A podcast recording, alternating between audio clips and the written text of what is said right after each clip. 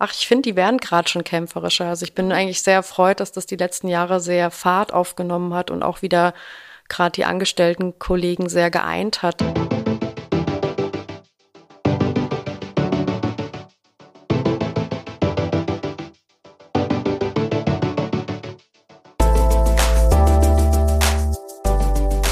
Hallo und herzlich willkommen zu einer neuen Folge des Restauratoren-O-Tons, dem Podcast des Deutschen Restauratorenverbandes. Mein Name ist Gudrun von Schönebeck und für diese Folge bin ich in Frankfurt gewesen, wo mindestens ein kämpferisches Restauratorenherz schlägt.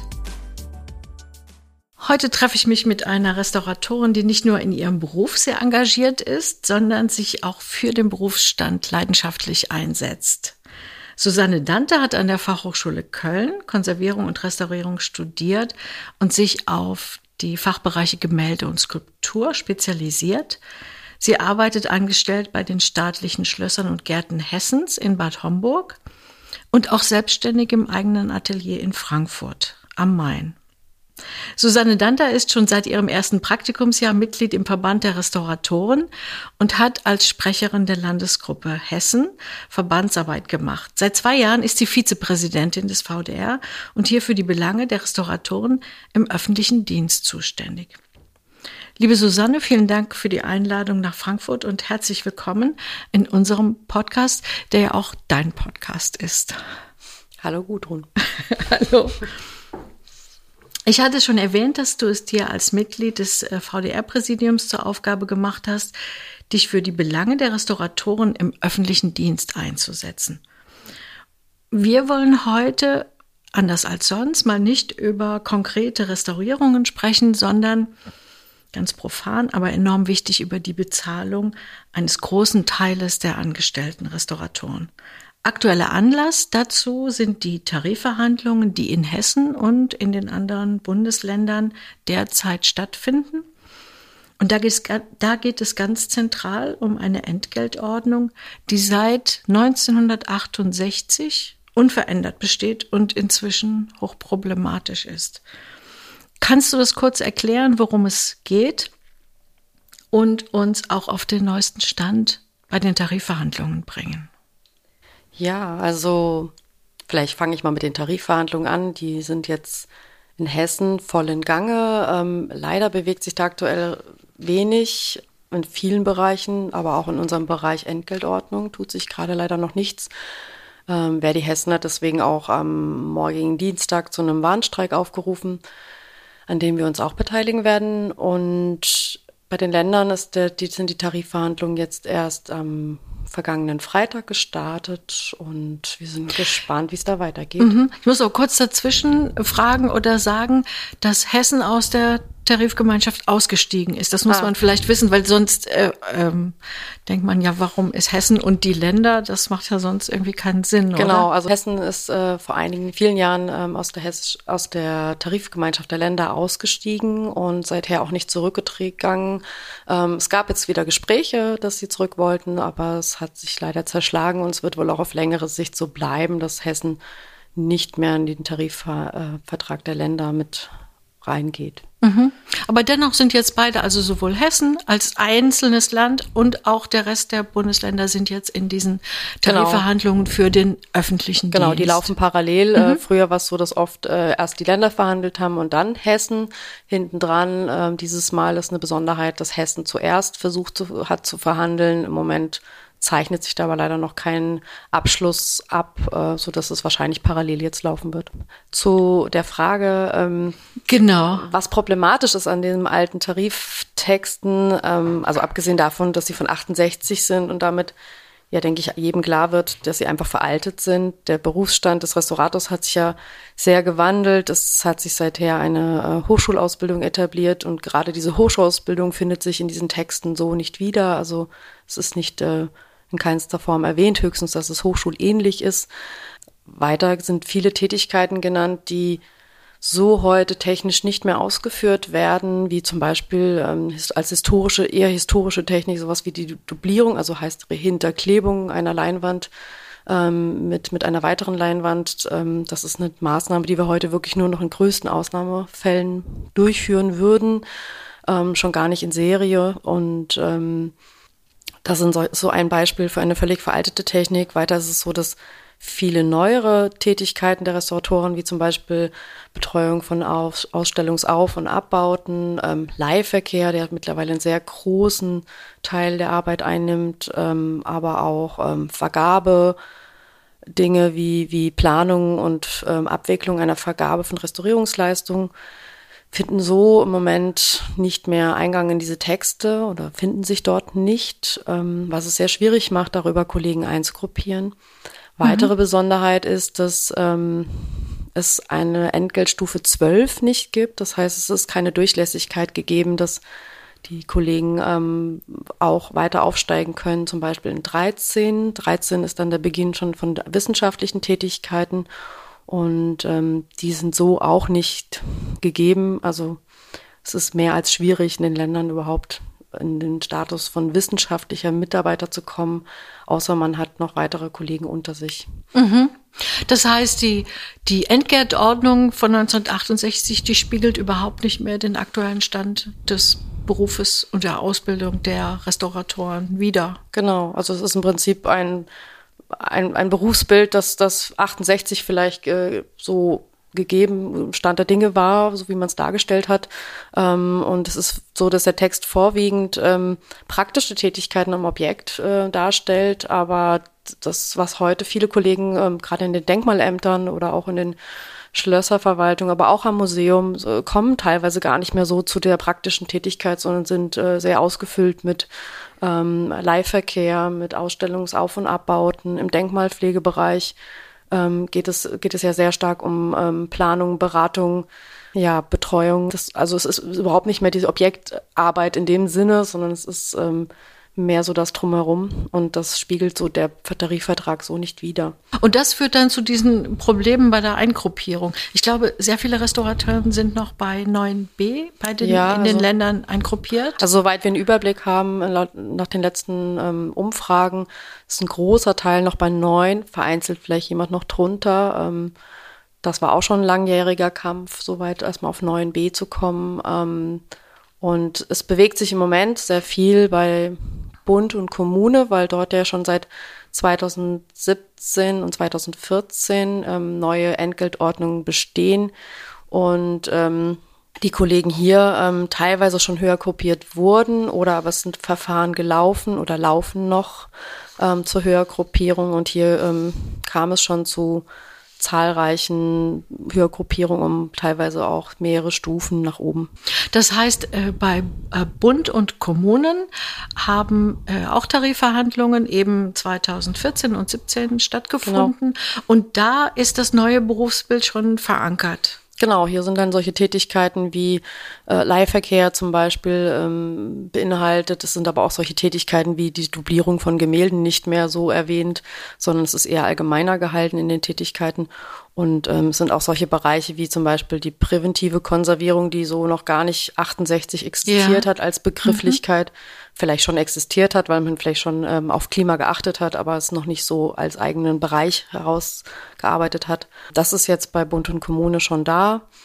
Ja, und es ist unter anderem halt auch, wie gesagt, diese Entgeltstufe 12 da, die ähm, auch so einfach einen Übergang nochmal darstellt Richtung wissenschaftliche Mitarbeiter. Und es ist auch so, dass in der Entgeltordnung von Bund und Kommune ähm, der Masterabschluss, der ja heute von uns gewünscht ist und denke ich auch notwendig ist für die mhm. Ausbildung, für eine gute Ausbildung, ähm, gewürdigt wird, dass er in der Entgeltstufe 13 halt auch ähm, Erwähnung findet als wissenschaftliche Ausbildung mhm. und damit sozusagen die Möglichkeiten überhaupt sind da gegeben sind, äh, mit dieser Hochschulausbildung auch entsprechend bezahlt zu werden. Mhm. Ich meine, eigentlich könnte man ja denken, Restauratoren, also wissenschaftlich ausgebildete Restauratoren studieren halt und dass das eben auch dann in der Bezahlung, dass man denkt, das sind dann eben wissenschaftliche Mitarbeiter. Aber da sind, gibt es ganz genaue Begrenzungen und Beschränkungen, wie lange der Studiengang dauern muss und dass die eine FH Ausbildung, ein Diplom, was man früher gemacht hat, nicht gleichgesetzt werden kann mit einem Master. Ja, das sind die Feinheiten, die sich dann bei solchen Höhergruppierungsverfahren ergeben, weil mhm. die früheren, ich sage jetzt bewusst früheren ähm, Diplom-FH-Abschlüsse ähm, heute leider ähm, eher mit einem Bachelor gleichgesetzt werden formal. Und es ist so, dass diese auch nicht als wissenschaftliche Hochschulausbildung anerkannt sind. Das heißt, Kollegen, die eine FH-Abschluss haben, haben vielleicht die Möglichkeit, dann ähm, über andere Wege nachzuweisen, über Berufserfahrung und ähm, Tätigkeiten nachzuweisen, dass sie mittlerweile diese, diesen Status erreicht haben, dass sie wissenschaftlich arbeiten. Aber ähm, sie haben ihn formal noch nicht gegeben, während jetzt die heutigen Abschlüsse auch an den früheren Fachhochschulen, die heute ja oft auch technische Hochschulen heißen. Ähm, soweit die Hochschulen sind mittlerweile in der Restaurierung alle akkreditiert. Das heißt, sie haben alle den Status, wenn jetzt ein Abschluss gemacht wird als Master, dass ähm, sie damit auch den wissenschaftlichen Hochschulstatus haben. Ähm, Frühere Jahrgänge hatten das leider nicht und entsprechend wird mit FH-Abschluss eher zwischen der 9 und der elf beziehungsweise zwölf, wenn sie denn da ist, ähm, eingruppiert und ähm, mit dem Masterabschluss ähm, ab der 13 theoretisch. Ab der 13 dann. Oder ist es zumindest mhm. der Zugang gegeben.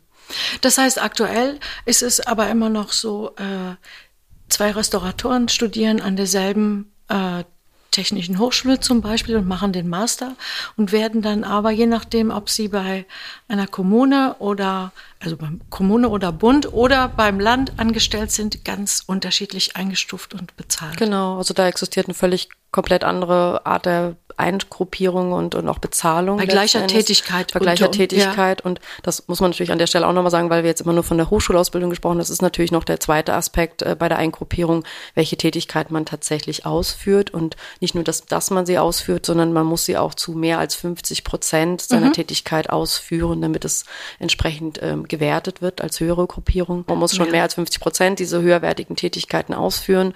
Und es ist nur einfach so, dass wie gesagt, also wenn ich jetzt bei den Ländern davon ausgehe, ich müsste jetzt ähm, als Landesangestellte im Bereich Gemälde ja in Serie ähm, Übertragung auf neuen Bildträger machen und Dublierung, also Dinge, die mir heute völlig widerstreben, um auf eine höhere Bezahlung zu kommen. Das ist ja geradezu widersinnig. Ähm, ja, ja. Macht das so abstrus und auch so, Aha. wie gesagt, so ähm, kritisch mhm. halt diese, diese Texte, die halt einfach heute nicht mehr das widerspiegeln, was mhm. wir tatsächlich tun. Du hast ja am Anfang gesagt, äh, bei den aktuellen Verhandlungen geht gerade nicht so richtig was vorwärts. Warum ist denn da der Widerstand so groß oder kann man das sagen? Weil Bund und äh, Kommunen sind ja schon vorgegangen und haben gesagt, so, das ist jetzt die, das moderne Berufsbild auch des Restaurators, der Restauratorin. Und die Länder sagen aber dann, nee, sehen wir nicht so oder? Ich glaube, inhaltlich wird das schon verstanden mittlerweile, aber das große Thema ist natürlich egal, wer, wo an der Ent also grundsätzlich diese Überarbeitung von Entgeltordnungen betrifft ja nicht nur unsere Berufsgruppe. Äh, und man scheut es natürlich, weil, weil man die Sorge hat, dass damit ähm, höhere Bezahlung, also einfach höhere Kosten entstehen. Mhm. Im Fall der Restauratoren muss man dazu sagen, wir sind im Verhältnis zu anderen Berufssparten natürlich eine extrem kleine Gruppe. Also es mhm. sind viele Kollegen leider bei den Ländern beschäftigt. Damit sind natürlich auch viele Kollegen noch stark betroffen von diesem fehlenden neuen Entgelttexten. Es sind nur wenige, die bei Bund und Kommune jetzt in der glücklichen Lage sind, besser bezahlt zu werden. Aber es ist, denke ich, wird grundsätzlich verstanden, aber es wird halt oft an den Kosten einfach festgemacht, dass man da nicht Man wehrt sich, solange es geht. Ja, es ist so ein bisschen, uns so ein bisschen entgegengeschlagen, dass ähm, die Frage aufkam, gibt es denn schon einen Bewerbermangel? Also hat man schon Sorge, überhaupt Nachwuchs zu bekommen, weil ähm, in Hessen wurde zum Beispiel nachgebessert bei den Ingenieuren und bei den Informatikern, weil hier natürlich der öffentliche Dienst es schwer hat, auch in Konkurrenz zum freien Markt ähm, Ingenieure oder Informatiker zu bekommen, die sich in den öffentlichen Dienst äh, verpflichten lassen. Während wir Restauratoren natürlich im überwiegenden Teil entweder angestellt sind im öffentlichen Dienst oder aber meist dann selbstständig tätig. Also private Anstellungen im freien Markt gibt es wenig es wurde schon nachgebessert, wie gesagt, bei diesen Berufsgruppen. Das macht das auch irgendwie so ärgerlich für andere, dass, dass da nur einzelne Berufsgruppen rausgepickt wurden und, und andere mhm. hinten rüberfallen. Du hattest ja schon gesagt, dass äh, die Restauratoren eine kleine Berufsgruppe sind insgesamt und dass dadurch die Wirkkraft äh, eher schwächer ist, erstmal von Anbeginn. Aber was, was kann man denn tun? Ich glaube, ihr habt euch auch zusammengeschlossen bei Verdi. Zu. Ja, es gibt also ganz frisch seit diesem Jahr eine Gruppe bei Verdi, die sich ähm, aus der bayerischen Gruppe herausgebildet hat, die sehr engagiert waren, muss man an der Stelle mal loben, ähm, und es geschafft haben, dass wir bei Verdi jetzt eine, eine Gruppe gegründen konnten, über die wir uns zumindest als Restauratoren dort vernetzen können, weil in der mhm. Verdi-Struktur ist es sehr schwierig, sich zu finden. Man ist äh, dort einsortiert nach Arbeit, Arbeitsort, Arbeitgeber und entsprechend findet man sich dort nicht unbedingt nach Berufsgruppen. Und das war erstmal das erste Hürde, dass wir uns überhaupt vernetzen können. Wer ist denn bei Verdi? Das sind nicht per se leider alles ähm, Verbandsmitglieder, aber auch, also sowohl als auch. Und wir haben jetzt im Zuge der Tarifverhandlungen oder im Vorfeld der Tarifverhandlungen eine Arbeitsgruppe gegründet oder auch ein Stück weit reaktiviert von, noch von, von damals, von den letzten Tarifverhandlungen und ähm, haben in dieser Arbeitsgruppe bestehend aus VDR-Mitgliedern und Verdi-Mitgliedern oder auch teilweise in der Doppelung ähm, gemeinsam die Texte, den Entwurf von, ich glaube 2017 war das, überarbeitet nochmals, vor allen Dingen mit Hinblick darauf, dass die dass in den Texten auch solche Tätigkeiten, die in den Schlösserverwaltungen oder Denkmalämtern anfallen, also gerade diese beratenden Tätigkeiten, mhm. ähm, die, die ja komplett anders sind als äh, an Museen, die Tätigkeiten, ähm, dass die dort auch Eingang finden. Wie hast du das erlebt, diese neue Arbeitsgruppe oder die Anknüpfung an, an frühere Kontakte? Sehr, sehr spannend gewesen, weil wir am Anfang gab es schon auch so ein bisschen kritische Reaktionen, weil es gab auch Kollegen, die vielleicht dem Verband kritisch gegenüberstehen, mehr, mehr Verdi-Leute sind. Ähm, und das, ich finde, es war ein sehr schönes Zusammenkommen. Es ist eine sehr tolle Arbeitsgruppe ge geworden mhm. und wir haben ein gutes, auch, auch obwohl man sich physisch nicht treffen konnte unter Corona-Bedingungen, wir haben ein sehr schönes Miteinander gefunden und, und denke ich, ein gutes Verhältnis und haben ähm, sehr schön zusammen diese Entgeltordnung geschrieben, aber auch einen Brief an die Verdi-Sekretäre, um halt jeweils die Kollegen aufzurufen, ähm, die bei Verdi sind, ähm, an die Verdi-Sekretäre heranzutreten mit der Bitte, man möge doch diese Forderung nach einer neuen Entgeltordnung mit aufnehmen in den, in den Katalog. Mhm. Ähm, wie gesagt, es ist schwierig, weil es da viel Gegenwehr gibt und auch ähm, Verdi mit dieser Gegenwehr gerechnet hat. Und ähm, es ist letztlich hier in Hessen gelungen, ähm, dass Verdi Hessen tatsächlich diese Forderung mit aufgenommen hat in die Forderungspapiere. Das war mhm. unser sozusagen unser erster Erfolg und auch auf der Länderebene. Also die Forderung über die Verhandlungen nach der Entgeltordnung. Genau, also die mhm. Forderung, die jetzt, die jetzt letztlich an das Ministerium gestellt wurde, was Verdi sich wünscht, was äh, überarbeitet werden soll. Und das war ein Aspekt, war die Überarbeitung der Entgeltordnung in bestimmten Berufsgruppen. Und da waren auch die Restauratoren ah, dort ah, ja. wörtlich mit aufgelistet. Mhm. Warum würdest du denn sagen, dass Restauratoren wichtig sind im öffentlichen Dienst? Ja, also ich denke, es ist ja nicht nur das eigentliche praktische Restaurieren, was es bedarf, sondern auch des regelmäßigen Blick darauf zu schauen, also dass man die Objekte auch kontrolliert, dass man ähm, regelmäßig ähm, Pflegemaßnahmen durchführt, Wartung durchführt, ähm, wenn, wenn Maßnahmen durchzuführen sind, die sie auch plant, eine Durchführung begleitet durch entsprechendes Fachpersonal, die durch in jeweiligen Fachrichtungen auch spezialisiert sein müssen. Und auch, denke ich, für später, wenn die Objekte dann restauriert sind, muss es ja auch trotz alledem noch ähm, jemand geben, der regelmäßig wieder pflegt und wartet. Genau, diese Kontinuität, die, mhm, ja. die auch zur präventiven Konservierung dazugehört. Genau, also mhm. das ist ja auch ein Aspekt, dass wir natürlich auch sowas wie ähm, Klima im, im, im, Blick haben, aber auch sowas wie Schadinsekten und mhm. solche Faktoren mhm. mit berücksichtigen. Du hattest eben erwähnt, äh, dass nach dem Bewerberstatus, Bewerbermangel, Nachwuchs auch schon gewissermaßen gefragt wurde. Wie ist denn die Situation im, im Beruf, was den Nachwuchs angeht? Ja, also entgegen der vielleicht eher bisher allgemeinen Meinung, es gäbe ja noch so viele Restauratoren, also innerhalb der Restauratoren, aber auch insgesamt nach außen, gab es oft den Eindruck, da gibt es ja genug auf dem Markt. Ähm, mhm. Es zeichnet sich aber immer mehr ab. Es haben schon vor einigen Jahren die Hochschulen gemeldet. Ähm, es gibt immer weniger Bewerber auf die Hochschulstudiengänge. Kollegen und ich selber habe auch schon festgestellt, es gibt immer weniger Anfragen auch schon für das Vorpraktikum, das ja gefordert ist für das Studium. Es ist doch auch teilweise sogar so, dass äh, dieses Vorpraktikum gar nicht mehr an manchen Hochschulen gar nicht mehr zwingend vorgeschrieben ist? Nicht zwingend vorgeschrieben, aber es ist schon, dass die äh, meisten es noch absolvieren. Also so. es wird ein Stück mhm. weit schon noch immer mhm. gemacht mhm. und die meisten machen ein ein- bis zweijähriges Vorpraktikum für die Prüfung oder halt mindestens danach, nach der Prüfung, Aufnahmeprüfung. Also da merkt man auf jeden Fall einen ziemlichen Rückgang. Es ist an den Hochschulen, dass die Hochschulen schon klagen. Es sind auch schon Hochschulbereiche zugemacht worden, auch Fachrichtungen mhm. zugemacht worden. Metall? Ja. Metall jetzt mhm. aktuell, aber auch jetzt ähm, in Mainz, der Studiengang ähm, hat jetzt geschlossen oder schließt jetzt gerade. München macht auch, die Universität München macht, stellt den Studiengang auch komplett ein. Also ah, ja. wir haben schon Erfurt haben Teil, Teilbereiche zugemacht schon. Also es ist ein massiver Rückgang an mehreren Hochschulen in vielen Fachbereichen und es gibt auch gerade Fachbereiche, die sehr gering besetzt sind, wie solche, wie, wie Textil, Metall jetzt ja. zum Beispiel, mhm. ähm, die, die wirklich zu kämpfen haben mit Nachwuchs. Aber wir, wir brauchen diesen Nachwuchs, weil wer soll in Zukunft Textilien zum Beispiel restaurieren? Mhm. Das wird ein großes Problem werden. Mhm. Und es ist aber auch so, dass die, Hochschulausbildung sich ja insgesamt verändert hat. Das heißt, früher hatte man ähm, ein Studium absolviert, da hatte man dann höchstens ein Vordiplom zwischenzeitlich. Ähm, haben alle weiter studiert, da hat natürlich niemand aufgehört. Gerade wenn man dann noch früher, noch vor, drei Jahre Vorpraktikum gemacht hat, dann wollten natürlich alle wenigstens am Schluss das Diplom haben. Heutige Studiengänge laufen ja komplett anders. Wir haben heute den Bachelor und den Master. Das heißt, der Bachelor ist ja schon ein erster berufsqualifizierender Abschluss und es gibt halt auch vermehrt Stimmen, die sagen, es gibt immer mehr auch Absolventen, die sagen, ich, ich höre nach dem Bachelor auf. Ich, der eine oder andere ähm, steigt dann halt tatsächlich in komplett andere Richtungen ein und sagt, ich habe hier so schlechte Aussichten, in diesem Beruf äh, Fuß zu fassen oder mein Geld zu verdienen und äh, mache Master lieber was anderes. Mhm, also das ist halt mhm. auch ein Riesenproblem, wo man sagen kann, nicht alle, die jetzt überhaupt bei den Hochschulen ankommen, ähm, schließen tatsächlich mit einem Master in Restaurierung ab.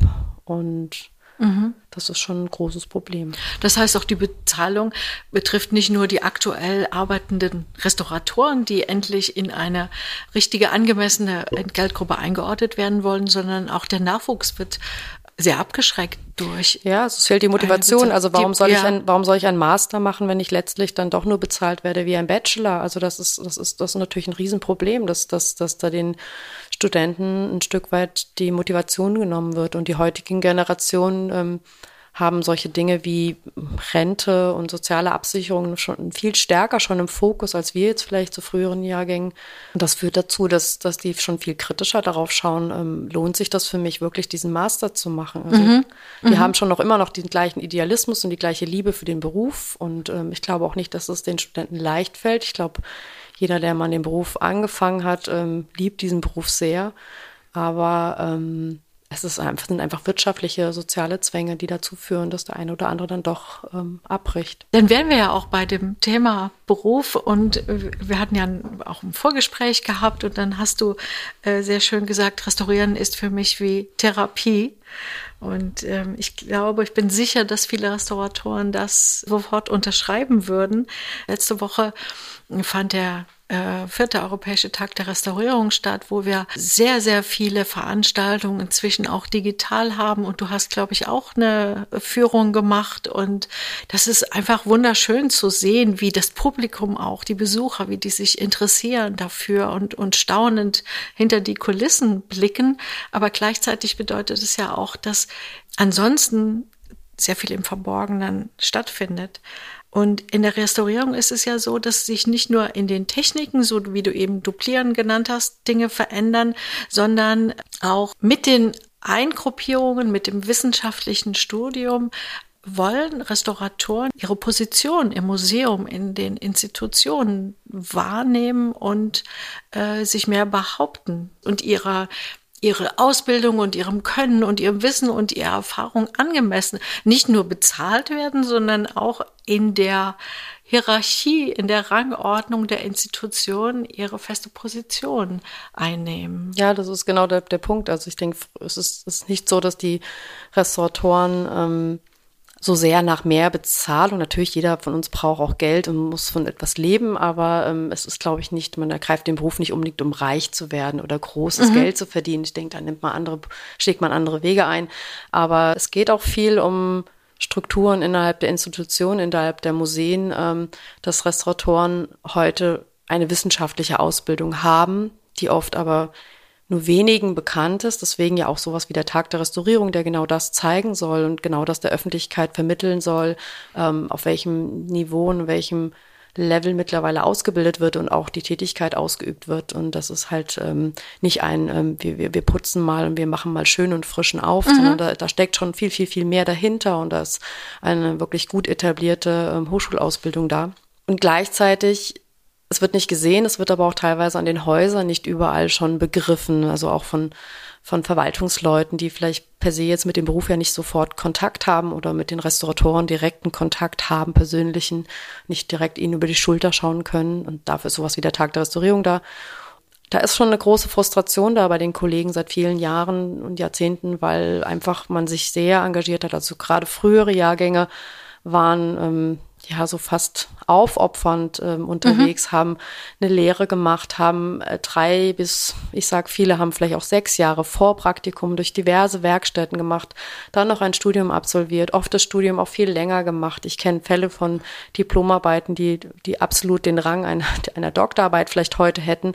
Ähm, also da wurde viel ähm, viel gemacht und die, diese Kollegen arbeiten heute für doch kleines Geld an den Häusern mit immer noch viel Engagement, viel Ehrgeiz, viele powern sich irrsinnig aus, was mir persönlich sehr viel Sorge macht, weil ich doch viele Fälle kenne auch von Kollegen, die sehr ausgebrannt sind und sehr müde. Mhm. Und gleichzeitig ist halt die Bezahlung nicht entsprechend und das mhm. ähm, wandelt sich heute, weil heute die heutigen jüngere Generation ähm, ist da einfach, ich würde sagen, trotzdem noch idealistisch, aber sie gehen das anders an ich denke, es geht halt viel darum zu sagen, was ist der Restaurator? Ist er jetzt ein wissenschaftlicher Mitarbeiter oder ist er, um es mal so zu sagen, ist er, gehört er mehr zu den, zu den handwerklichen, technischen Abteilungen im Hause? Mhm. Und da, mhm. da dazwischen bewegen sich Restauratoren ganz viel und müssen diese Krätsche immer wieder tagtäglich irgendwie werkstelligen, sowohl den einen als auch den anderen nicht zu kränken. Und aber eigentlich äh, suchen sie so ihr, ja, so ihren Ort. Wo gehöre wo gehör ich mhm. eigentlich hin hier mhm. im Hause? Was bin mhm. ich eigentlich? Bin ich jetzt der Wissenschaftler oder bin ich der Handwerker? Ohne dass man den einen oder anderen abwerten möchte oder ja, genau. aufwerten. Genau. Aber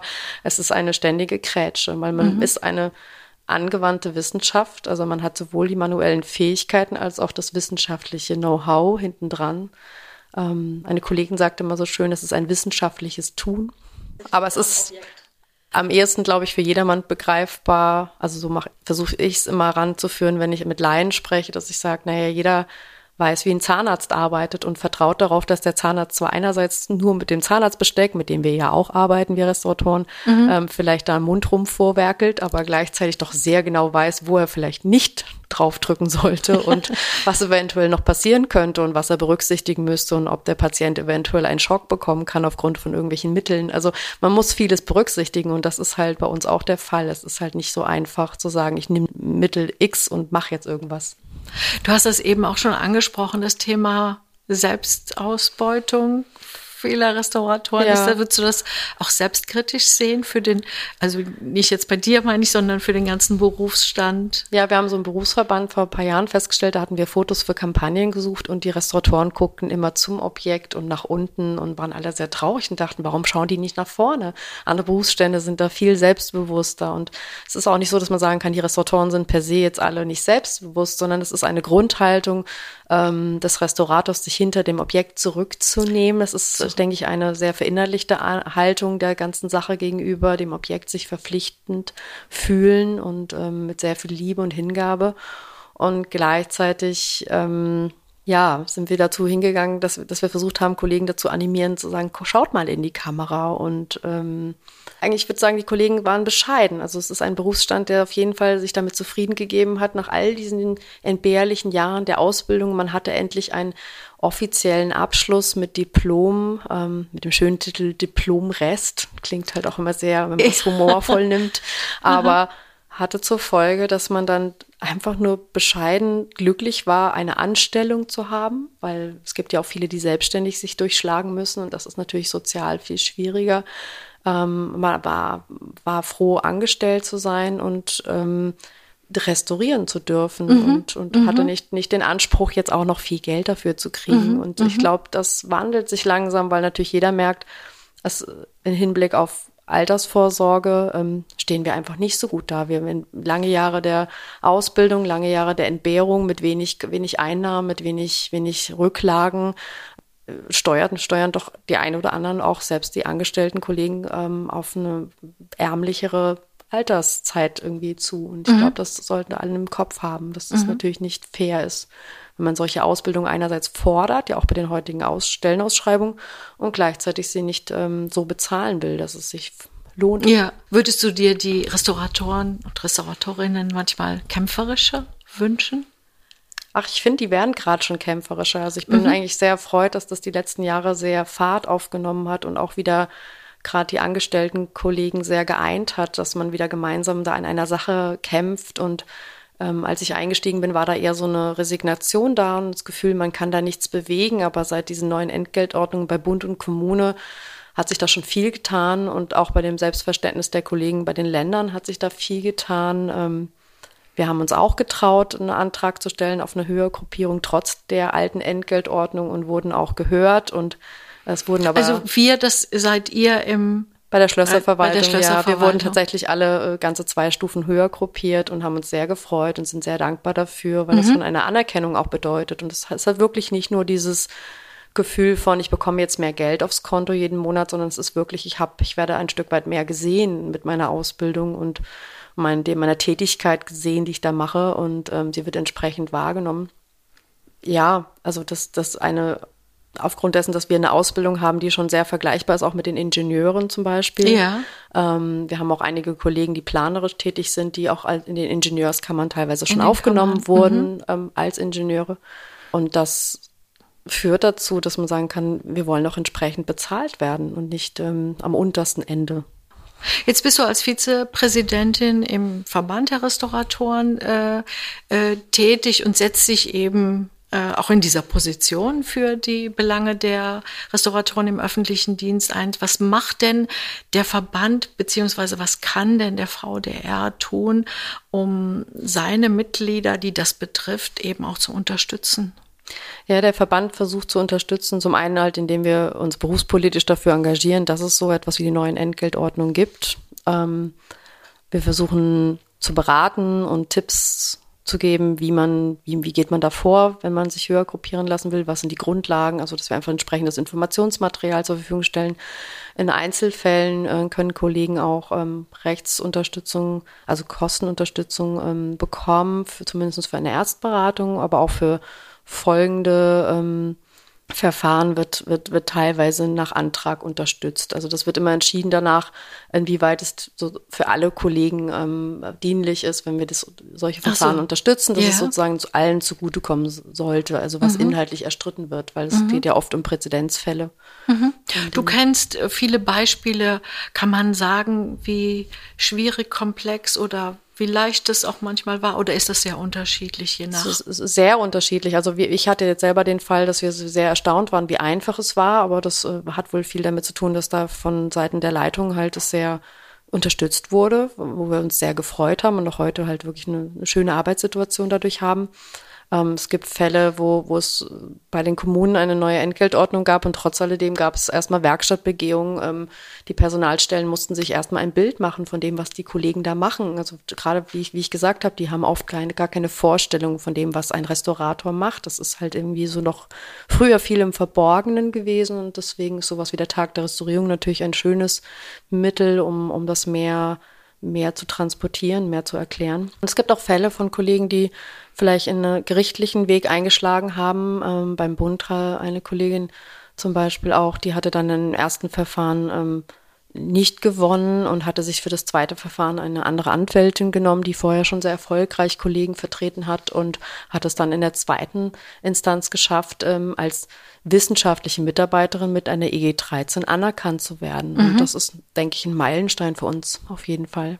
Wird der Verband da auch weiterhin dranbleiben im Sinne von äh, Unterstützung, also sowohl finanziell, aber auch ideell beziehungsweise rein von den Informationen her? Ja, unbedingt. Wir hatten gerade ein Seminar mit, ähm, auch mit Unterstützung einer Anwältin, die uns ein bisschen Tipps gegeben hat. Und das wollen wir jetzt in einer Art Handreichung nochmal an die Mitglieder weitergeben, dass sie einfach ein bisschen ein Leitfaden, eine Idee haben, wie muss ich das überhaupt angehen, wie weit schaue ich denn überhaupt, was habe ich für Tätigkeiten, inwieweit habe ich denn überhaupt Tätigkeiten, die eine Höhergruppierung rechtfertigen. Ähm, wie gehe ich dann weiter vor? Ähm, also einfach die einzelnen Schritte so ein Stück weit mhm. erläutern, erklären. Auch sowas, was ich gerade vorhin schon gesagt habe mit den Fachhochschulabschlüssen und so. Das ist ein bisschen schwieriges Thema. Wie geht man damit um? Wie weit kann ich trotzdem nachweisen, dass ich äh, wissenschaftlich arbeite und ähm, den, mhm. einen, einen vergleichbaren Status habe?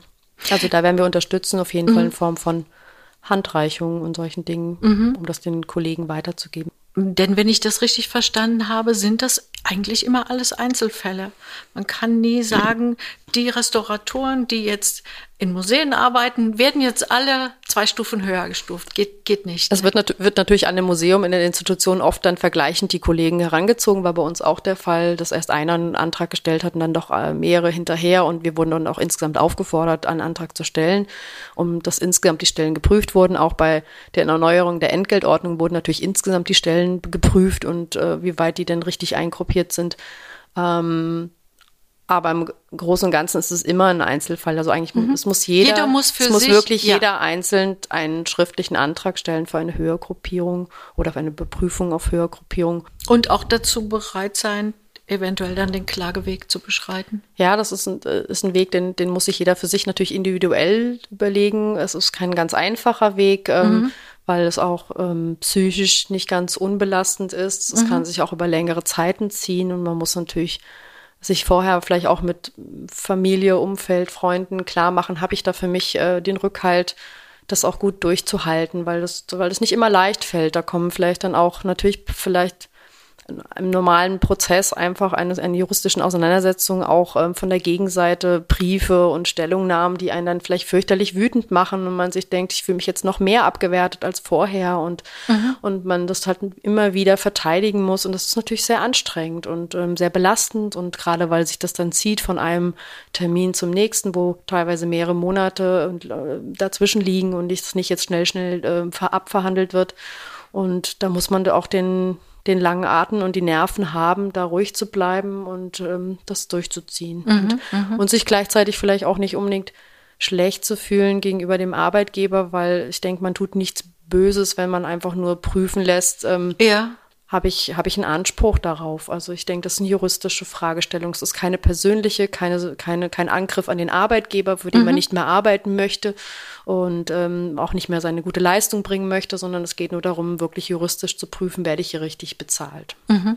Deiner Erfahrung nach Lohnt sich das in den meisten Fällen oder in vielen Fällen? Ich denke schon. Es gibt manche Häuser, da ist es ja auch so, dass, dass das gar nicht der direkte Vorgesetzte ist, der dagegen ist, sondern es ist einfach eine formale Sache, dass es geprüft werden muss. Also ich hatte jetzt auch von einer Anwältin gehört, die gesagt hatte, dass ein ähm, ich weiß jetzt gar nicht mehr was beim Bund. Äh, es war auf jeden Fall so, dass ein Arbeitgeber klar, ganz klar gesagt hat, wir brauchen hier die zweitinstanzliche mhm. Äh, Entscheidung. Also wir können mit der ersten uns nicht zufrieden gehen. Wir müssen dann nochmal ähm, in die zweite Instanz gehen und ähm, dass, es, dass es gar nicht so persönlich zu nehmen ist, sondern es geht manchmal einfach mehr um ja, die Präzedenzfälle oder die Formalien und ähm, dass, mhm. dass man einfach das immer mehr und mehr begreift. Und ich denke auch umso mehr Kollegen ähm, diesen Weg mal gegangen sind, umso leichter ist es für die Gerichte entsprechend ähm, Beispiele zu haben und zu sagen, aha, wie wurde denn da entschieden, mhm. wie ist es hier?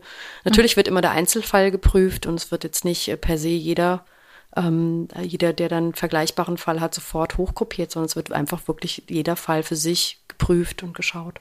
Wie ist deine Perspektive zu den Tarifverhandlungen und vielleicht auch allgemein zu der besseren Bezahlung von Restauratoren und Restauratorinnen?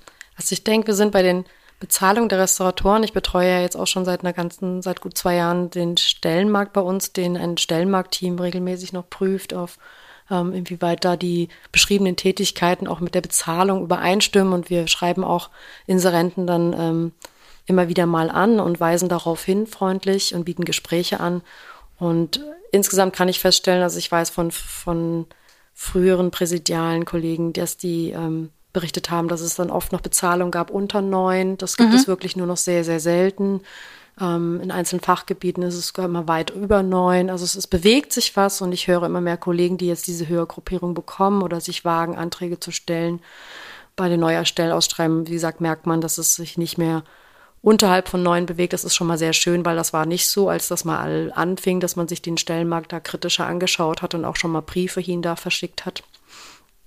Und so die Zukunftsperspektive, ich denke auf lange Sicht ja, wir werden weiter alles daran setzen, dass diese Entgeltordnung auch in den Ländern erneuert wird, weil das, weil das wird weiter unser Thema bleiben. Das ist im Moment sehr kritisch, weil es da auch noch andere Aspekte gibt, dass insgesamt äh, bei den Entgeltordnungen, äh, das System Entgeltordnung an sich ähm, gerade in Diskussion ist. Es gab Verfahren, ähm, gar nicht Restauratoren, es gab im Verwaltungsbereich Verfahren, wo ähm, das Thema Arbeitsvorgang aufkam. Ähm, Arbeitsvorgang heißt alle Tätigkeiten, die zu einem Arbeitsergebnis führen, Ergebnis werden, werden oft mhm. zusammengefasst und dann halt je nachdem, wie viel Prozent der Tätigkeit das dann ausmacht. Also in unserem Fall wäre das sowas wie, wir machen eine Ausschreibung für eine für eine Restaurierungsleistung und ich muss aber zwischenzeitlich auch mal zum Kopierer gehen und Materialien kopieren. Ist die Frage, ist das dann die niederwertige Tätigkeit oder ist es eine Zusammenhangstätigkeit, die dann doch letztendlich zu diesem Vergabeprozess dazugehört? So ein kleiner Be kleines Beispiel und das ist im Moment schwer in der Diskussion, weil es gab Urteile ähm, im Verwaltungsbereich und im Moment will die Arbeitgeberseite da gerne was ändern. Ähm, Verdi wehrt sich da dagegen, weil das letztlich nur zum Nachteil der Angestellten sein kann, wenn da was an diesem Arbeitsvorgang verändert wird und ganz grundsätzlich an den Grundlagen dazu in den Texten. Aber inwiefern würde sich das nachteilig auswirken? Naja, wenn die wenn jetzt zum Beispiel das Kopieren der Unterlagen rausgenommen wird, prozentual, so. kann es sein, dass mhm. dann insgesamt diese, diese, diese höherwertige Leistung nur noch unter 50 Prozent wäre. Also das ist einfach die Frage von, was wird da alles dazu als Zusammenhangstätigkeit zusammengerechnet. Mhm. Und, ähm, ich habe da jetzt auch noch keine Modelle gesehen, was, das, was die Länder sich da vorstellen, was sie da ändern wollen. Es war auch bei Bund und Kommunen im Gespräch, dieses Thema Arbeitsvorgang, dass da was verändert werden soll. Verdi lehnt das, wie gesagt, ab. Ähm, Deswegen stagnieren im Moment auch ein bisschen die Verhandlungen, weil natürlich dieses Thema immer wieder auf den Tisch gebracht wird und ähm, man ein Stück weit ähm, andere Themen nicht anpackt. Deswegen und aber bei Bund und Kommunen ist das nicht durchgekommen. Diese. Bei Bund und Kommunen gab es das Thema auch bei den Ver letzten auch? Verhandlungen auch auf den Tisch, immer wieder bei, bei den letzten Tarifverhandlungen, ich glaube, war im vergangenen Jahr, ähm, aber es wurde nicht, ähm, hatte mir eine Kollegin berichtet, dass es auch auf dem Tisch war, aber es wurde nicht ähm, nichts in der Richtung angepackt oder verändert. Also mhm, von daher gehe ich mhm. jetzt mal im Moment von aus, dass es auch bei den Ländern im Moment nicht entschieden wird. Es ist auch so, dass dieses Gerichtsverfahren, was, was so der Auslöser der ganzen Sache war, ähm, es ist so, dass die Länder beim Bundesverfassungsgericht noch eine Klage vorliegen haben. Die erst, dazu gibt es noch keinen äh, abschließenden Beschluss. Und ich glaube, solange es diesen Beschluss vom Bundesverfassungsgericht zu dem Thema Arbeitsvorgang so nicht gibt, äh, werden wir da auch nicht ähm, wird auch Verdi nicht dran drehen und da wird sich, denke ich, jetzt erstmal auch nichts bewegen. Und ich finde, das ist auch der richtige Weg, dass es juristisch der obere Stelle entschieden wird und nicht jetzt hier ähm, Verdi schon einknicken würde. Das hat aber diese, diese Stimmung insgesamt und dann haben wir auch noch Corona, ähm, hat dazu geführt, dass das im Moment bei den Tarifverhandlungen schon ähm, ja vieles stockt. Also nicht, nicht nur unser Thema Entgeltordnung, es gibt ja auch noch andere Berufsgruppen, die eine neue Entgeltordnung fordern und wünschen und auch andere Berufsgruppen, die bei Bund und Kommune vielleicht besser gestellt sind als äh, bei den Ländern. Und ähm, da versuchen wir auch einen Zusammenschluss bei Verdi mit diesen Berufsgruppen, aber es ist, es ist, es ist halt im Moment halt einfach schwierig, das ähm, durchzusetzen, vor allen Dingen, weil halt auch die Haushaltskassen, wir sehen das ja auch, die Haushaltskassen sind natürlich leer durch die Pandemie, ja. aber ähm, nichtdestotrotz geht es ja auch darum, Nachwuchs für die Restaurierung zu sichern. Also mhm. das ist die mhm. große Sorge, weil wenn wir nicht wenn wir nicht genug motivieren können, so einen Beruf zu ergreifen, dann haben wir irgendwann keine Kollegen mehr da. Und das sagen jetzt schon Kollegen, weil der Bewerbermangel angefragt wurde. Seitens des Ministeriums ähm, habe ich äh, eine Umfrage gestartet ähm, bei den Kollegen in Hessen, weil es hier konkret aufkam. Aber ich habe auch Kollegen aus dem gesamten Deutschland befragt und ähm, habe von vielen Seiten zu hören bekommen, hatte ich, hatten wir früher 30 Bewerber, sind es heute noch drei. Also es ist ein massiver Rückgang zu spüren. Und dann auch die Frage, sind diese drei Bewerber denn wirklich qualifiziert? Haben die denn schon Berufserfahrung? Also es ist, ähm, es ist schon sehr, sehr spürbar für, mhm. für die Einzelnen. Und ähm, deswegen denke ich mir, wir werden seitens des Verbandes dranbleiben. Und, ähm, wir, wir hoffen im Moment für Hessen, ähm, nach wie vor. Wir haben auch Stellungnahmen ans Ministerium geschickt und ähm, immer wieder darauf reagiert, auf dieses Thema, auch auf, auch auf dieses Thema Bewerbermangel reagiert und, und das dargelegt, warum es wir sehen, dass es schon einen Notstand gibt, der ist jetzt schon da. Und wenn man erst reagiert, wenn er sozusagen schon ja mehr als schlimm ist im Sinne von wir kriegen hier gar niemand mehr für die Stellen, dann ist das ist das falsch, weil ähm, die Ausbildung ist lang und ja. man kann, kann eine, eine, ja, mit dem Vorpraktikum sechsjährige Ausbildung nicht eben mal schnell, schnell Nachwuchs herbeischaffen. Also wir müssen jetzt reagieren, um äh, in Zukunft den Nachwuchs zu sichern für das Kulturgut und der Staat hat ja auch einen, einen Staatsauftrag, das Kulturgut zu erhalten. Also mhm. da können wir immer mhm. nur wieder dran rütteln und versuchen immer wieder die Arbeitgeberseite äh, aufzufordern, bitte ändert was. Also meine größte Hoffnung ist, dass wir auch in der schwierigen Lage gerade zumindestens durchbekommen, eine, eine Absichtserklärung, dass es in ganz naher Zukunft ähm, ein, zu einer Überarbeitung kommt. Also unser Entwurf liegt vor und von mhm. daher muss es nur noch umgesetzt werden. Ja, das ist ja ein schönes Schlusswort, finde ich. Und ähm, ich denke, die Restauratoren, so wie du das geschildert hast, sind schon sehr viel lauter geworden als früher. Und das ist doch ganz, ganz wichtig, was dort gerade passiert und was auch ihr von der engagierten Seite, von der, muss man auch sagen, ehrenamtlichen Seite. Denn was im Verband passiert, im Präsidium, in den Landesgruppen, in den Fachgruppen, überall, ist ja alles ehrenamtlich. Und ähm, da macht er doch ganz viel für, für den ganzen Berufsstand. Also in diesem Sinne vielen Dank für deine Arbeit. Danke und, auch. Äh, ja, wir ja. sehen uns. Genau, und wir bleiben weiter am Ball. Ja, genau. Okay, danke, Susanne. Danke. Vom VDR verfolgen natürlich weiterhin die Tarifverhandlungen. Schaut dazu auf unsere Website, dem Blog und auf Social Media. Wir freuen uns, wenn ihr den Restauratoren O-Ton abonniert und ich sage Tschüss, bis zum nächsten Mal.